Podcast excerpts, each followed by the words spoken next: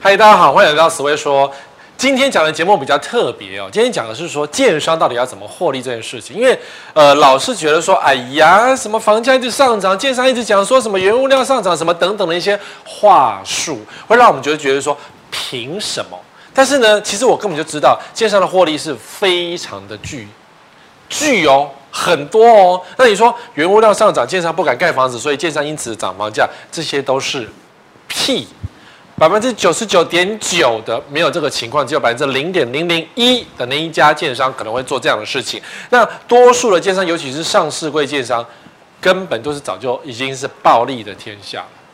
你要想那个土地十年前买的，再怎么贵，到现在怎么看都是便宜。然后你看我，你讲说啊，地主上涨什么鬼的，然后你就涨房价。还有个就是那种建商死命去竞标那个土地，交标了一个很高的一个。地价，然后就转成房价，所以它必须卖很高。然后这个钱你自己投资失败，你要消费者买单，没有道理吧？所以很多建商讲的话都是让人家觉得说是 这种话，你们讲出口？你怎么教你儿子？那对啊，因为他儿子后来作奸犯科嘛，所以这样一路一路传下去，造成了我们房地产业、建筑业的一些崩坏。所以我今天还是要来告诉你这种事情，是说如何他们怎么赚钱的。建商跟投资客怎么赚钱？然后我们要如何避开它？重点是避开啊！所以先跟你讲说他怎么赚钱，然后再告诉你怎么避开。那首先呢，就是建商怎么赚钱。我还放了这张很厉害的照片，这个是陈林官在他自己节目做的一个片头。可是你看啊、哦，地产秃鹰帝国。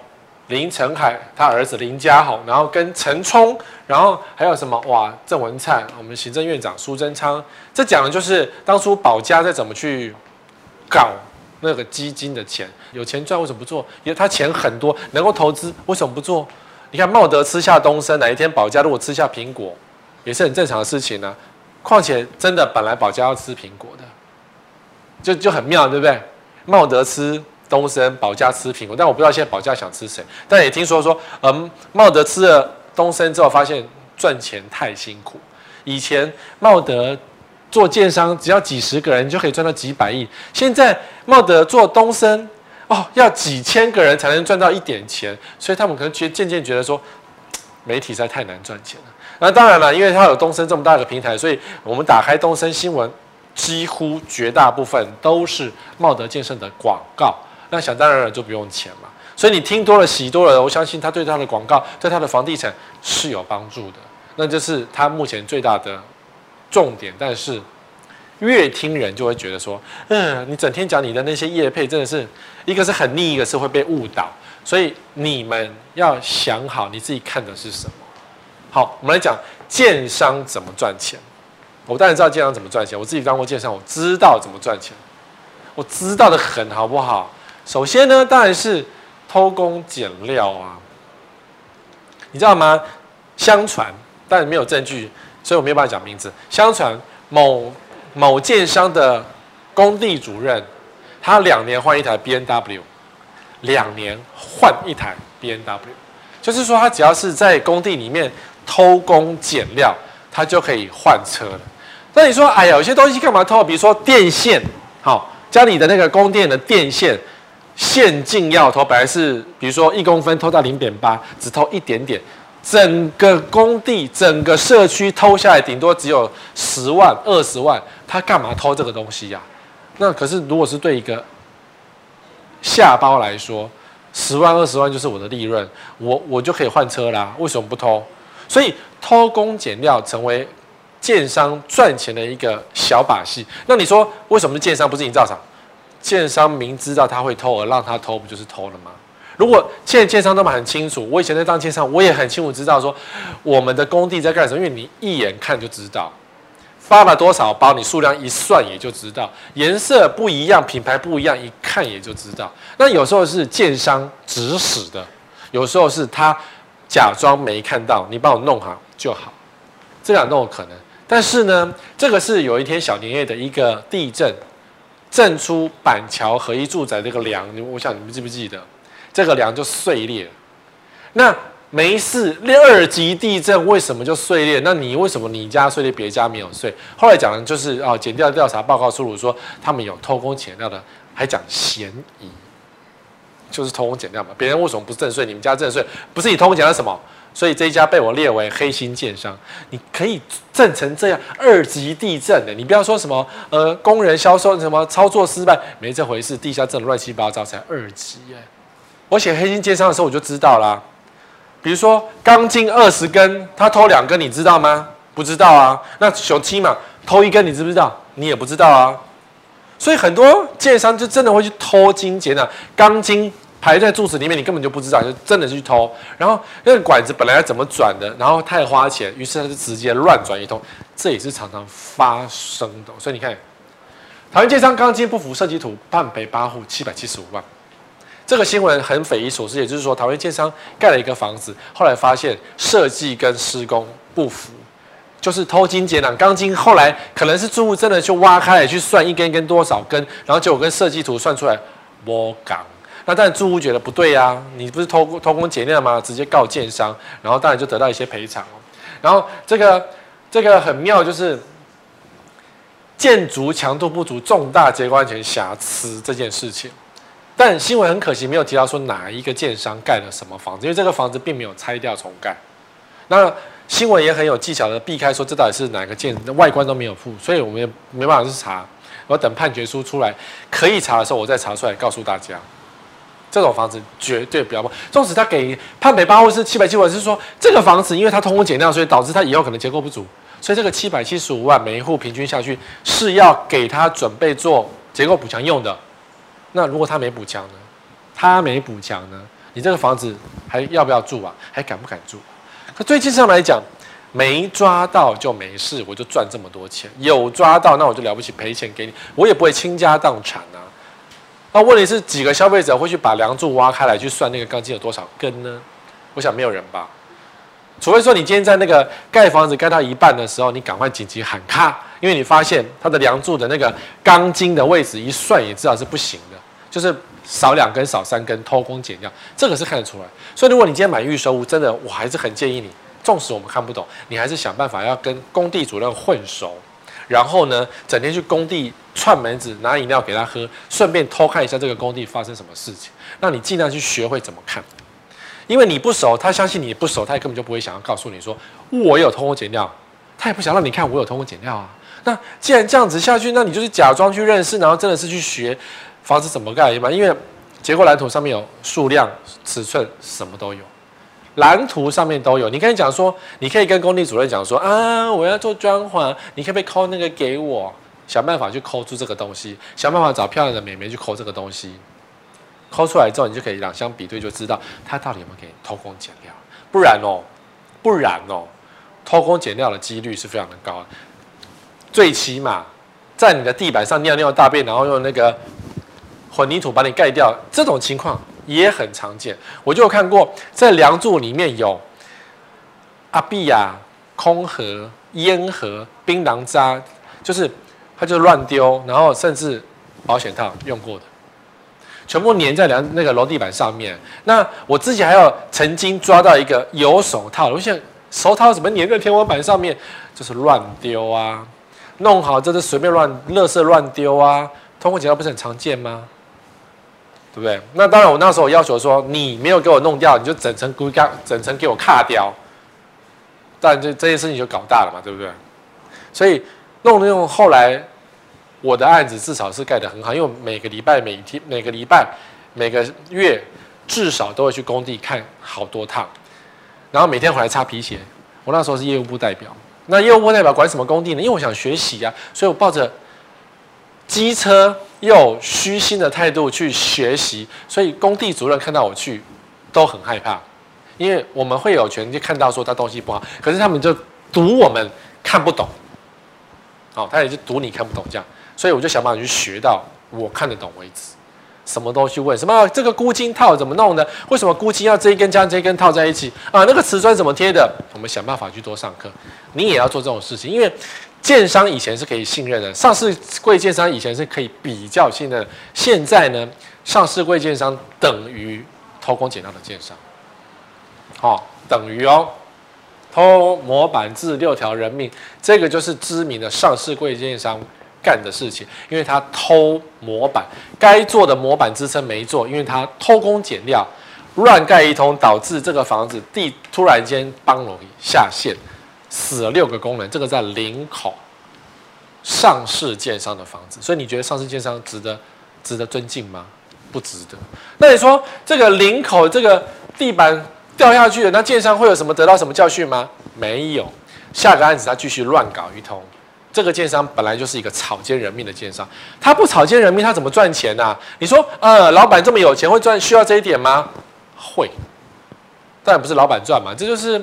工地主人就赚呢、啊，少一个模板少十万块，他不是车那个十万块就是花天酒地就有了，十万块拿去开杂货不是很爽？他们会这样想，真的啊，十万块是你的安全的守则，可是对他来讲，十万块就是吃一个晚上的代价。所以他这里偷十万，那你偷十万，钱就有了，不是吗？那如果今天我不去找妹妹，那这个十万加起来，我一个案子一百万两百万要 A 出来的钱太容易了，但是这一百万两百万是你的身家保障。所以人家为什么倒下去？这种房子为什么不要去？我去过这个社区啊，进去之后都觉得有点冷啊。但我可能没有听到那个泰文吧，因为他是外劳死了六个，是蛮惨的。所以懂吗？他偷那一点钱，导致整个社，你说不至于吧？就是这样，他就是想要偷那一点钱。就像我为什么很多路人有没有？我们知道说车子放在外面停车的时候，你的车里面是不可以放零钱的，因为会被小朋友把玻璃打碎，然后把你零钱偷光。你想说哇，一个玻璃要两万块，他为了那个零钱盒的十块钱打破了玻璃，对，欠钱起来砸下去就是拿出来，所以娃娃机，我跟你讲娃娃机这样不好，好。小朋友欠钱，或者是说需要现金的那些人呢，看到车里有钱，管你车子有多贵，砸破玻璃就是。万一被抓，那就算。他会这样子想，被抓就被抓。因为以前是电动间外面的那个车子要小心，因为车子停在电动间旁边，他打完电动手上就是破，差一点破关，没有钱就会出来去砸车子拿零钱。被抓那被抓就算了，反正到时候想办法赔嘛，赔不起就算了，就就去关一下嘛。呃，爸爸赔啊，两万块啊，只为了偷十块。是的，在营建业也是这样，所以完全不要怀疑说上市柜建商为什么不值得信任，会发生这种事情，你还敢买吗？哎、我们家豪宅不至于吧？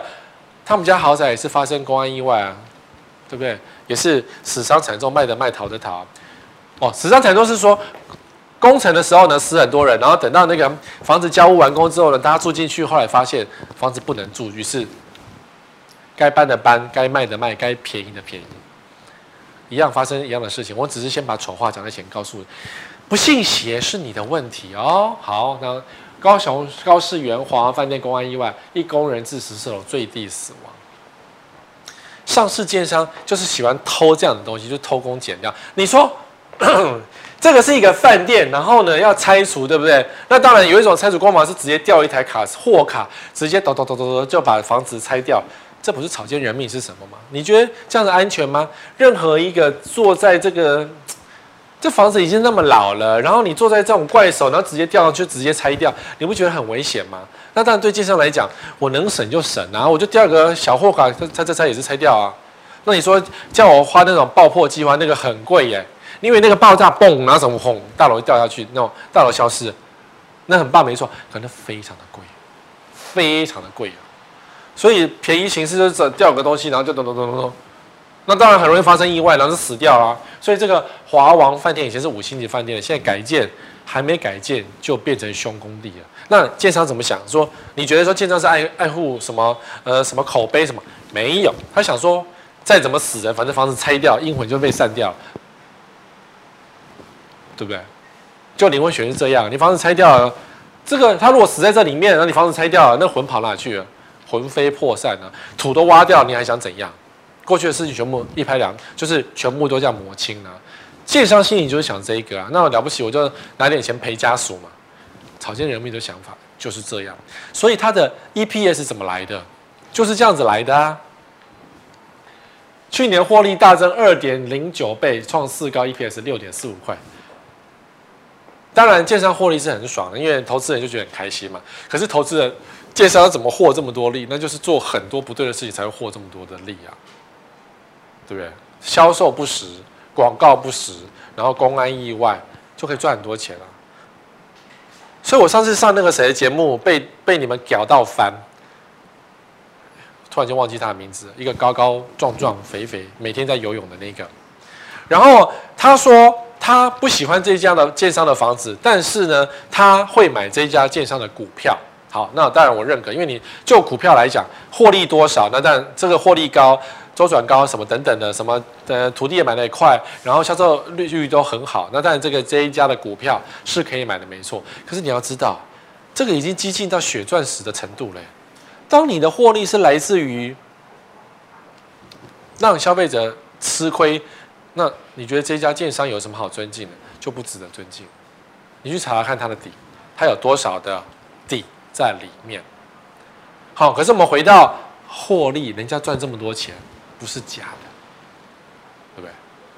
好，另外一种建商偷工减料、偷工减料赚钱的方式，叫做公设比的似有若无。我们现在不要讲公设比怎么偷偷拉高，比如说明明公设比二十六就好，他明明偏偏拉到三十五，然后东西是一模一样，然后他就可以赚很多钱，然后你就是吃亏这件事情。我们先不要讲公设比，我们讲公设。这两个是预售的图，会这么漂亮，感觉是无边泳池，房子在旁边，然后是高级高雅，空灵，对不对？然后这个是现况图，但至少我不知道现在是不是长这样，至少在报纸上打出的叶配广告是长这样的。这个树要死不死的，然后感觉就是一个小朋友玩水的地方，哪来的空灵啊？哪来的高级？感觉就是一个很普通的一个水池而已，搞不好顶楼哪天都漏水，会害怕。但是呢，就等级而言，你会觉得哇，高级、空灵、五星级、超五星级。这边是现实卸了妆，长这个样子。我个人当然觉得这什么水啊，就干脆把它抽掉算了。可是你，这是你花钱买下来的，所以公社就会出现建商获利的技巧的东西在里面。你说啊，建商不至于为了这两百万去偷这个公司吧？我告诉你，建商就是为了这个两百万去偷这个公司，就是我们当过啊，员工很爽，因为老板也不管那么多事，老板不会管那么多小细节，员工就吃光。或是有些老板就是他指使你，就是为了某被走啦，这几万被谈啦，像这个就是有没有？说好了健身房跳票，健身判赔了二十九住户五百二十三万，这个事情当然是我们讲过，就是在新店的一个。建商说他顶楼有什么健身房啊，然后什么交谊厅啊，什么等等，结果房子盖好之后只剩一面墙。这个投诉人觉得 what？我买一个小豪宅变得只有一面墙，那建商说啊，不然你去告嘛。消费者只好凑一凑去告，告出来就是二十九个住户判赔五十二五百二十三万。那为什么就二十九个住户呢？因为其他人可能没有参与去告，就是这个有参与去告的都拿到这个赔偿。至少这个判例是这样，你其他住户有没有在第二次告，我们不知道。如果去第二次告，搞不好也是得到相同的赔偿，也不一定。就是只好去告一告，把钱拿回来啊。那如果说你今天不告啊，比如说你不想跑法院，你怕麻烦，你觉得啊，算了啦，我卖掉了，我已经我已经赚钱了，我就不想去追究了。诶，很多人这样哦。我买了这个预售屋，然后虽然交屋什么都没有，可是我已经觉得眼见不对，我把它卖掉赚钱，我就不想去参与提告。很多人投资客是这样，因为投资客有一个房子，然后我还要去跑法院，我干我们家无聊，我时间那么多，哎，算了算了算了，哎呀，息事宁人，去跑法院多衰。建商抓住这个心态，就赌一下，所以呢，他就是赔五百二十三万而已。跟你说，那建商偷这个公社，他很爽，爽，赚了不少钱，好吗？这个社区好像八十几户嘛，我记得好像八十几户，那不是很爽吗？偷那一点呢？对，建商没有要口碑，建商只要获利。我真的要告诉你们，建商没有要口碑，建商只要获利。要口碑的建商，通常都是我们买不起的建商，所以我们剩下买得起的，都是只要获利而不要口碑。如果你要买新房子，就是这样。你如果买中古屋呢，还有再加上社区的努力啊，因为纵使你买了这个这种烂东西，对不对？最后你社区。可以努力把它加上就没的，然后就让它比较舒服，这也是可以做得到的。因为社区住户最后决定这个房子的新建或营运方向，或是你添购了什么东西，这是可以做得到的。所以预售屋看建商，中古屋看管委会，很重要啊。为什么我没有在讨论中古屋到底怎么选择之类？因为要看管委会。建商只是提供出起初的硬体，之后才是管委会的能力。然后再来哦，计划道路兼备开发地下室，公务局下令建商恢复原状，也就是说，这个房子呢，本来只一条马路。走过去，走来走去，对不对？那建商为了增加获利，或是为了跟消费者讲说，本社区有游泳池、健身房、停车位很多等等的一个广告不实的确认。可是我他跟你讲，你也不知道，你觉得啊，建商好像是对的，上次建商好像还讲的还不错，结果后来发现，这人家是公有的土地呀、建商怎么会挖游泳池嘞？所以这个社区的住户真的很衰，是因为后来这个房子十年了，游泳池从来没点交过。那你要想，奇怪了，这个房子十年游泳池没点交，你不觉得怪怪的吗？他真的没有盖游泳池哎。那游泳池如果是违规的，道路挖掘道路用地的下方，相信知道是不能做的啊。所以这个管委会可能有点硬，但我觉得还不错，就是跟建商抗争这种事情，这叫做活力 double，细致的活力 double。原本开挖地下三层楼作为社区停车场、游泳池跟儿童游戏区，然后还 A 钱。好，总之呢，这家建商本来就不值得尊敬，因为呢，他欺骗了消费者。台湾很多很多上市建商或是很多大建商很爱欺骗消费者，他明明就不能，就硬要挖。可是问题是建商也赌啊，赌地方公务局有没有看到？我是赌我可不可以去买通它？我买通它我就赚钱啊。向来建商是很爱去跟政府的各地方政府做官商勾结的，勾结我就赚很多钱。对不对？没抓到那就赚到，抓到那就算了，那这个就是被抓到了，那只好就吐回去啊。可是你要想，他过去是不是干了更多这种丑事呢？好，然后再来预售屋标榜纯白，盖成土黄，花亿元买七户，屋主傻眼。就原本这个设计是白色的，然后很美丽、高级、优雅，有没有白嘛？那你想说，消费者说，呃呃，我相信你弄个白的白色的道理，然后空气虽然那么污染，你白色搞不好外面还附一个什么防污染的什么鬼东西？诶，有些经常还说，本社区外面还有喷什么氧化钛还是什么高科技，什么那个阳光照一照，然后下雨下一下，外面的污垢就溶解冲掉了，高科技嘛，听起来好像蛮厉害。结果房子盖好变成土黄色，怎么看起来像国宅一样？以为很高级，突然间变看起来像国宅。其实这种白变黄，在台湾案例还不少哎。我只是找到这个案例，之前还有一个什么，就是以白为原呃广告，它就是一个白纯粹高级的那种房子，就盖好之后也是变土黄。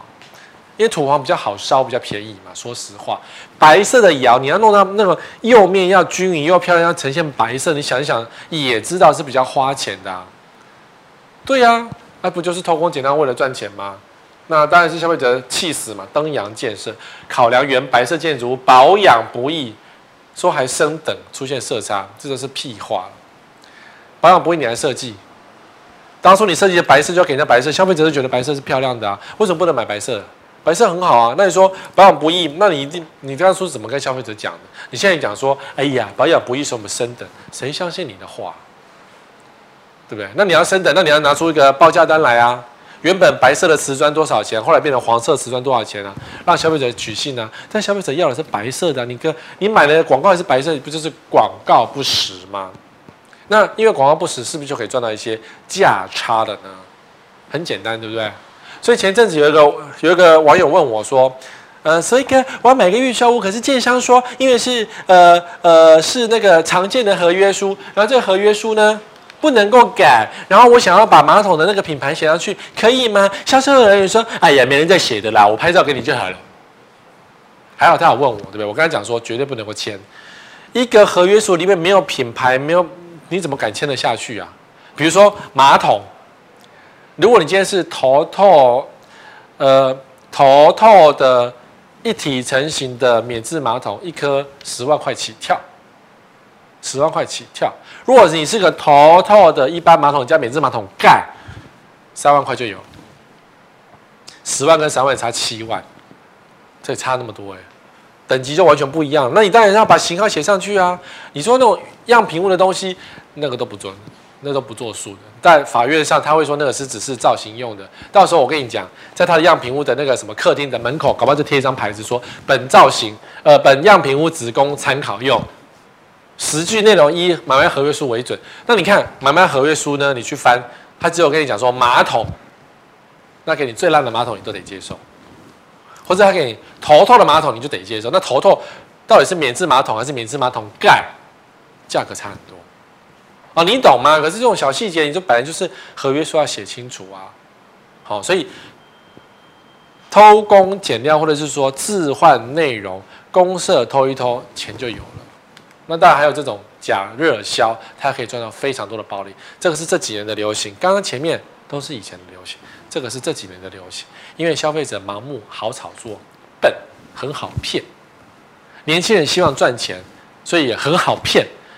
这时候我们当然是觉得说被骗活该，上社会版活该。老人讲讲那么久你就不听，然后丢笔有没有？这就是看起来排队，然后哇，你看。你们触摸手机，几乎看得到的应该都是个年轻人，有些是房仲，有些是年轻人。感觉就是年轻人去排队，然后想说：“哎呦，赶快去弄个红单，赶快去假装买一间，或是说真的是花五万块、十万块去刷一户，而不是付钱哦，刷一户。刷完一户之后呢，过赶快拿去别的地方卖，然后可以赚那个价差。你想赚价差，谁不知道？建商也知道，所以他做一个局，让你做，真的想要买价差，就后来呢，发现你还是被骗。”黑吃黑在房地产情况非常的常见，好，比如说百人抢房二十四小时，玩笑吗？内政部图集旗舰根本就卖不到一半，所以台中百人抢房，对不对？然后国税局就去查，然后呢，他说两房卖光光，结果他去查卖不到一半，那你不是潘了吗？你当初以为说，哎呀，赶快去挤，对不对？抢人这么多，结果呃抢了一户两房，结果根本只卖不到一半，那那这一半剩下那一半呢？当然就是等等到交屋，或是等到哪一天房价往上调的时候再继续卖啊，或者是说整个社区最后就交屋了，然后就只有这一半的人在，另一半余屋继续销售打折。保家以前是会打折的哦，保家以前是会打折的，就房子卖不掉，过一段时间不行就九折卖一卖，八折卖卖。保家是会打折，你不要以为保家不打折，因为建商不打折，新复发有打过八五折的哦，公开用力的呼喊说我们要打八五折，那。前期预售屋怎么办？预售屋的买买主不是都是潘呐？是你买贵了，但是早买早抢的时候，晚买享折扣吗？这种事情在房地产过去常常发生过。好，再揪暗场乱象，玩笑大逆转，没正式卖到任意户，这个事情就是新竹嘛。建商说二月十八销售当天，一百一十户被订购一通，全部卖光光。当然，这些订购一空的，一定会有媒体出去嘛。然后也是直接从他的群组怎么样传出去，都是就是至少大家都知道他一下子就被秒杀了。那消保官才去查，消保官又没有通天的本领，他也没有做什么秘密课。但消保官知道，一定是这个案子做的太嚣张。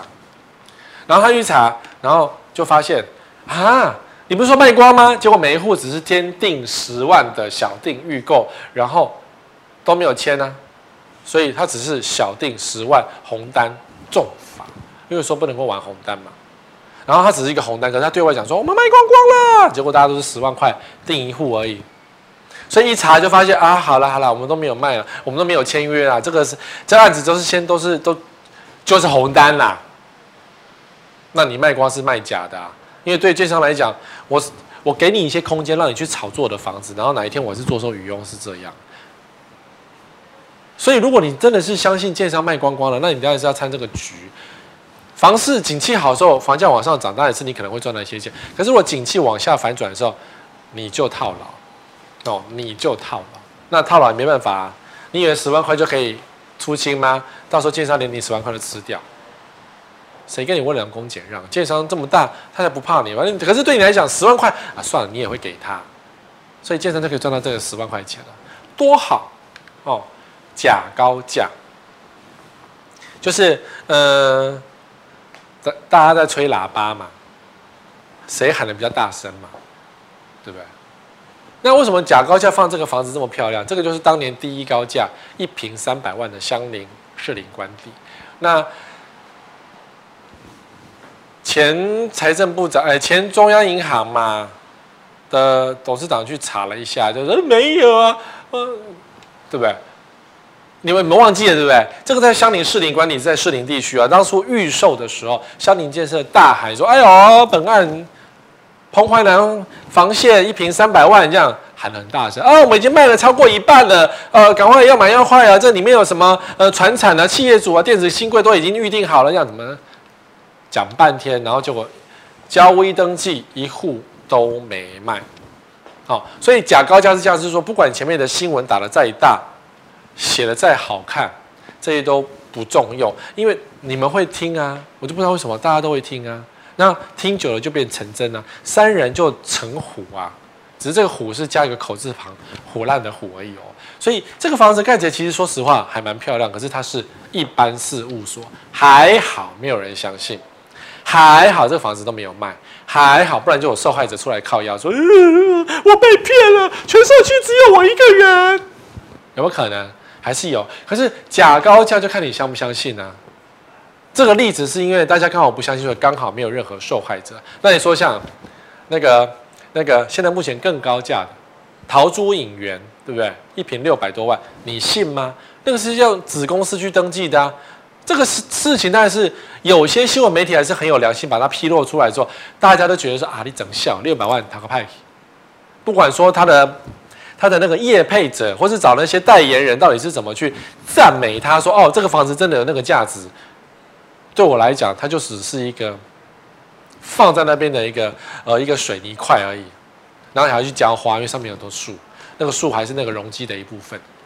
好，世界明珠再卖四户，每平冲一百七十三万，这种新闻哦，记者写得出来就是要打屁股。但是记者，如果你有良心的话，你就会写成这样。南港轮胎就是那个南港最贵的那个预售案嘛，呃，二十八户住宅。给公司十大股东，就给公司的股东，然后买下这些房子，就是公司股东买下公司的房子，然后呢，每平均价一百七十三点八万，左口袋卖右口袋，公司的房子卖给公司股东而已，创个新高价。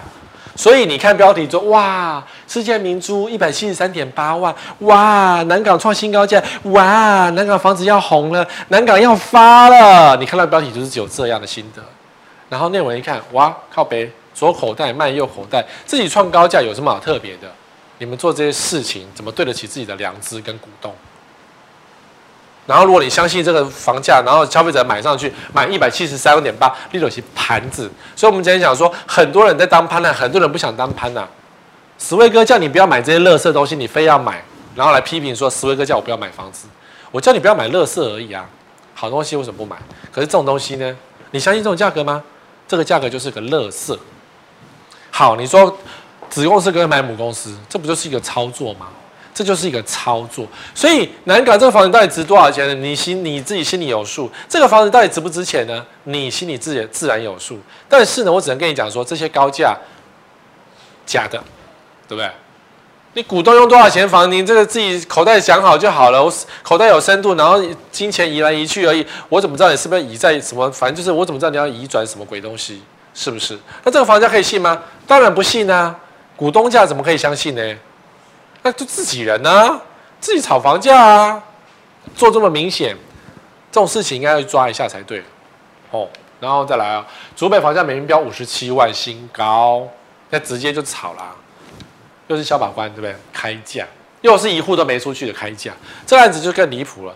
就是有人拿一个那个单子，一个什么随便的表单，随便填一填，一坪五十七万，然后就丢出去网络到处宣传说：“哎呀，这个房子一坪五十七万，你就信了吗？”然后就这这这就可以造成炒作效应啊，因为感觉上就是一个订单流出去的画面，然后一瓶五十七万。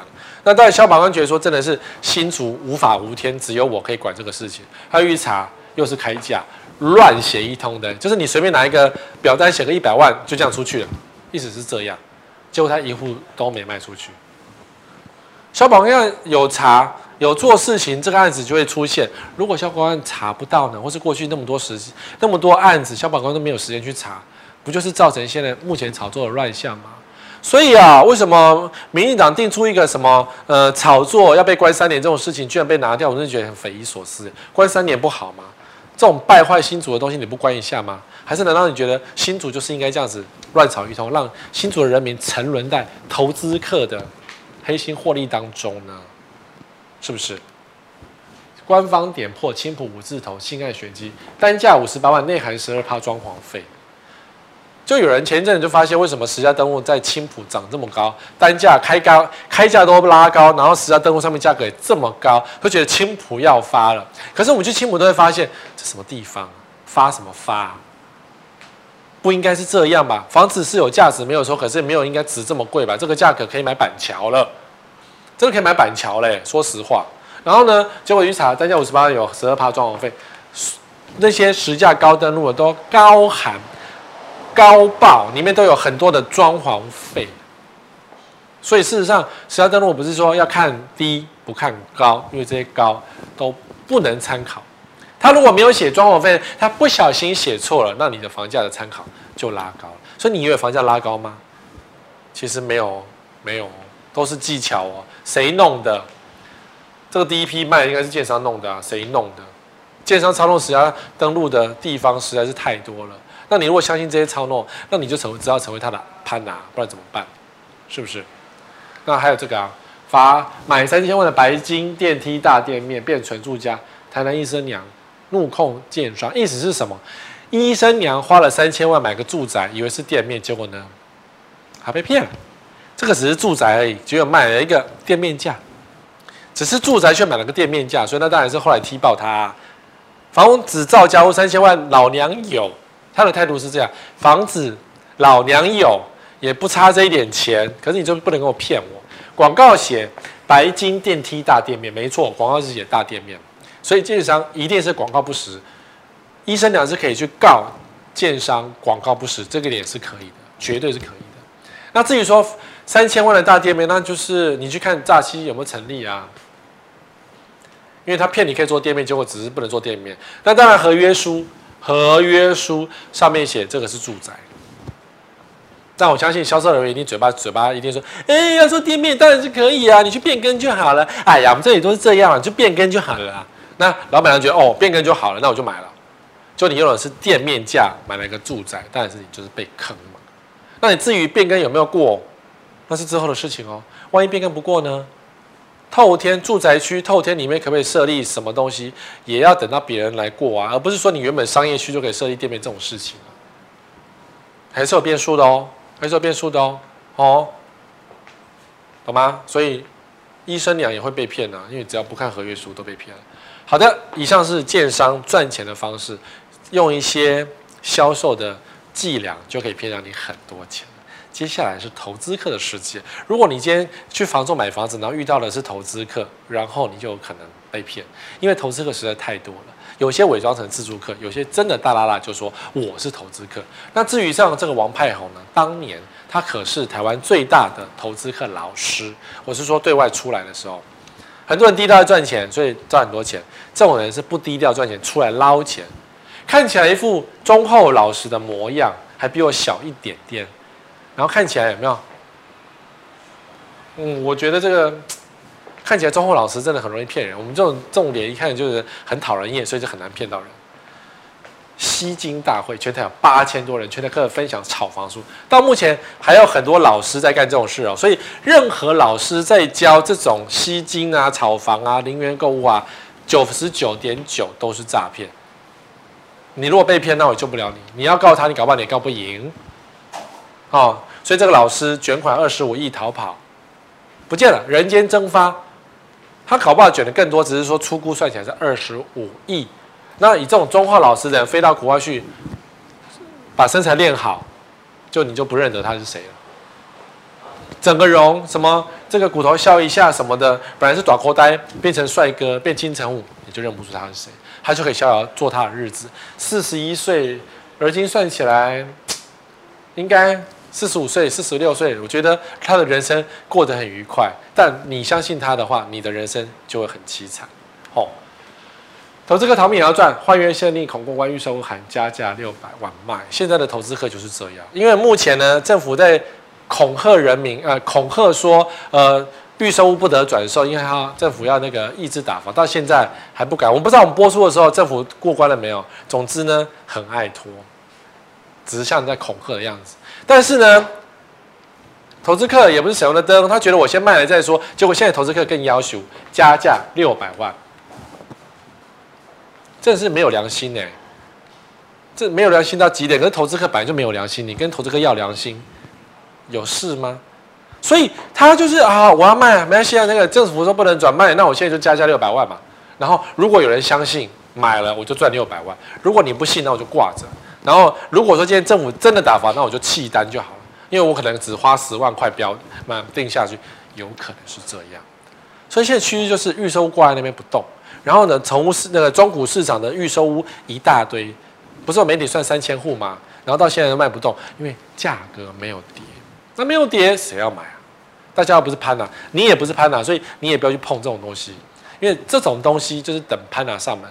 你姓潘吗？新竹热销预售案求接手，投资客到货每层人都有。投资客是真的在到货的，是真的在到货，只是说它价格没有跌，但是他们就是要疯狂到。当初说也是卖得很好，然后现在呢，每个人都在求销售。你说投资客找你一步买，所以投资客可以赚到这个钱，其实是不是的？这个房子只要交屋了，投资客就自己自己自求多福了。所以很多投资客只会把预售，是因为在预售之前赶快捞一笔，跑掉了很容易逃漏税。等到了成屋了，你要逃漏税就比较困难。哦，所以麻烦你不要信，不要当盘子，姓潘很很好，我们小编就姓潘，但是呢，不要当盘子。有人姓盘的吗？盘丝洞的盘，有人姓盘吗？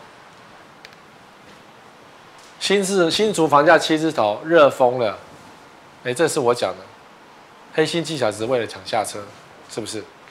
谁敢讲黑心？除了我之外，七字头哎，因为你知道吗？左口袋，因为建商会投资客也会啊，所以呢，你说七字头，我买十，我买我只要买两户，第一户。左口袋卖右口袋，登录十家登录七字头。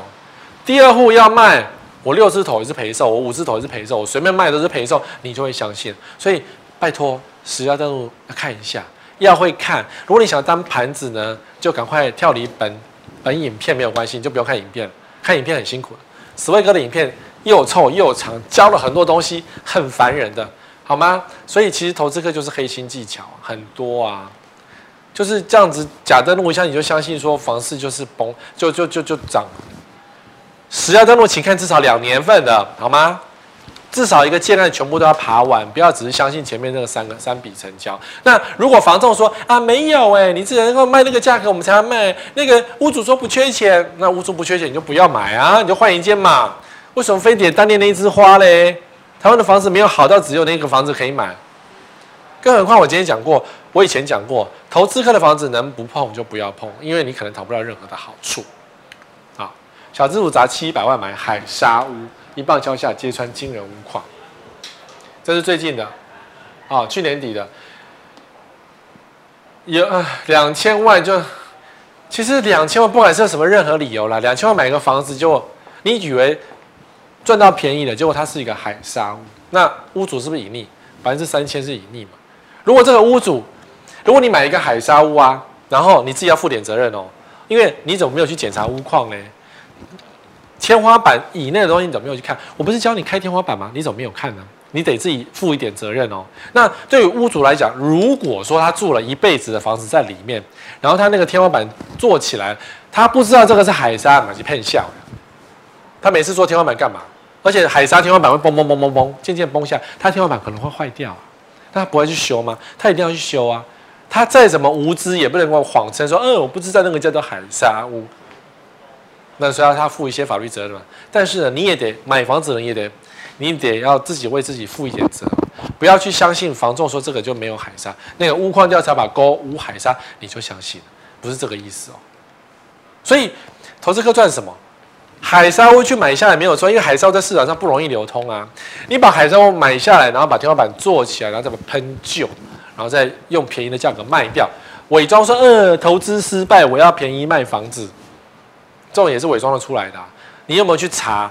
你去查前次移转的时间，你就可以知道他到底买多少钱。或查前次移转的登录，你就可以知道他到底买多少钱。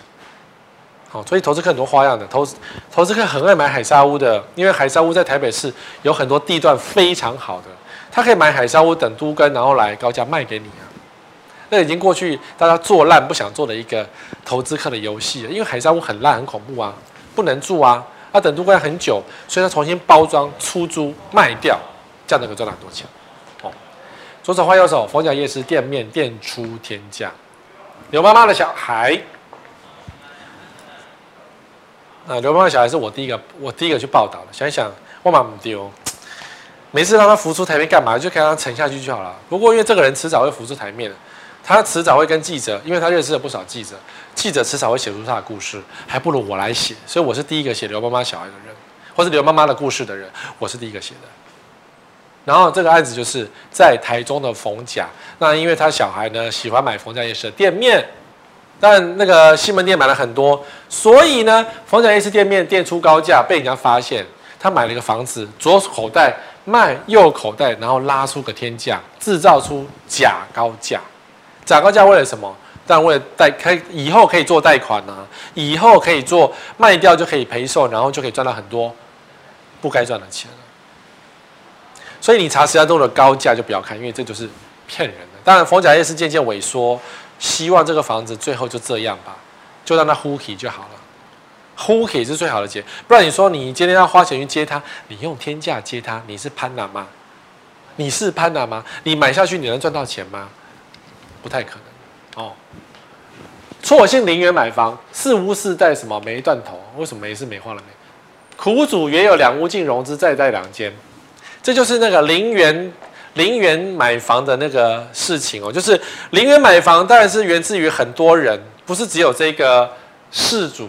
你看亿万房产集团零元买房行销术，记者有去问，记者问他说，他的意思就是把你旧房子拿去贷款，然后去买新的房子。那废话，这哪叫零元买房啊？还有就是说，呃，把旧的房子拿去贷款买新的房子，然后顺便再做呃呃做信贷，谁不知道做信贷？做信贷也可以贷很多房子啊，可是你也不能够无量的乱贷一通啊。那信贷的利率比较高啊，比如说一般的房贷一点五，信贷可能要两趴三趴，比较贵啊。重点是呢，我相信，我相信，我我不知道他们怎么做的，我相信正正规的零元买房的黑心术，应该是买一个房子，然后去做超贷，就零元买房。这是一个贷款。第二个是呢，你跟这个集团买了一个零那个超贷零元买房的房子，这个房子呢，就是被所有的话术加去，然后被天价买。这房子可能是海沙，可能是平那个法拍，然后可能是烂房子。可是呢，因为你要跟他零元买房，于是刚好成为暴利的对象，所以你就信盘了。哦，所以这个就不要信了。任何你觉任何看起来的好处，其实都是假的。不然我们拿那么多自备款式，我们是白痴吗？你以为他们很聪明哦？才不是呢！他要的是你这个笨蛋，好吗？再来哦，权状登记办公室销售却一句不影响自住。还有房东说确实可买，什么意思啊？这这个人买了一个登记办公室的。住宅就是假住宅，登记一般事务所。这种房子在新庄很多，在内湖也很多。然后整天内湖只要要选议员、选立委，就会去讲这件事情。因为什么科批乱弄什么，这些都是可以来提票的嘛。那你今天买了一个看起来像住宅，房仲说确实可买，没有错啊。可是这种这个话，真的讲起来真的不太负责任。你当然可以买个办公室来自用，但是你要自住就雅给就会有问题。因为如果你今天跟人家结恶，然后他当然可以一状告说啊，你是违规使用，但也要有恢复原状。所以为什么后来新庄富都新那一些假住宅房价都不保？什么四字头，什么赔售一千万，是不是？就是因为它都是假住宅，它的登记是有问题的，它不是住宅。你说好处是可以我买个房子来一边办公一边创业，可是这种社区怎么会保值呢？所以你买一般事务所来当住宅使用，它就是有问题，你就不能够跟人家交恶，你交恶它就是给。他就是可以检举你违规使用，你就很麻烦。这种房子不好住又不好卖，好，所以买个房子，请买住宅，不要买什么一般事务所，看起来像住宅的，你哪天被踢爆，麻烦是你，不是我哦。独家，小心地上权买房，现在你以为买了房之后房就不是你的。最近我有一个网友跟我投诉我，他说他应该在高雄。他说他去看一个房子啊，然后比较便宜啊，然后房仲没有跟他讲这个是什么东西，可是呢，看了之后才发现哇，地上权，他已经花很多时间了，然后房仲骗他，所以他搞不清楚说这房子是不是地上权还不是地上权。如果是地上权，他就不要看呐、啊，因为地上权就只有房子没有土地啊。那地上权就等于是说，比如说地上权四十年，你一次把四十年的租金给你的房东，你等下还是租房子啊？那你要这种房子吗？你一次把租金给房东，你还是租房子啊？地上权的观念就是这样。那开始有些地方，因为有些建商知道自己是地上权，知道这个房子是特殊产品，知道它不好卖，可是呢，销售有人想卖房子，就会故意的隐匿，因为文件那么多，签个合约文件那么厚，你根本就不会去看。所以我相信一定会有人发现你签了一个房子，你以为买到一个一般的房子，结果你买到的是地上权的房子，那要怎么查？看清楚每个字啊，所有权。看得到的啊，你买这个房子，如果就是所有权上面如果不是你的房子，就不是你的房子。有些是房子是你的，但地不是你的，你每年还要缴个租金给地主。这像什么？台北市的金站就是个例，子，金站就是个地上权。所以时间接近，比如说原本四十五年，后来变三十五年，后来变二十五年，就不值钱了。十年不值钱了。这种房子只有一个人，一种人可以买。好吧，这样讲有点有点狭隘。就是我这个房子买下去之后，我住到我死掉，然后我的年纪，比如说我五十岁了，地上权房子是三十年的房子，我活不到八十岁，我死掉就死掉，Who care？这种人可以买。可是你说买来营收吗？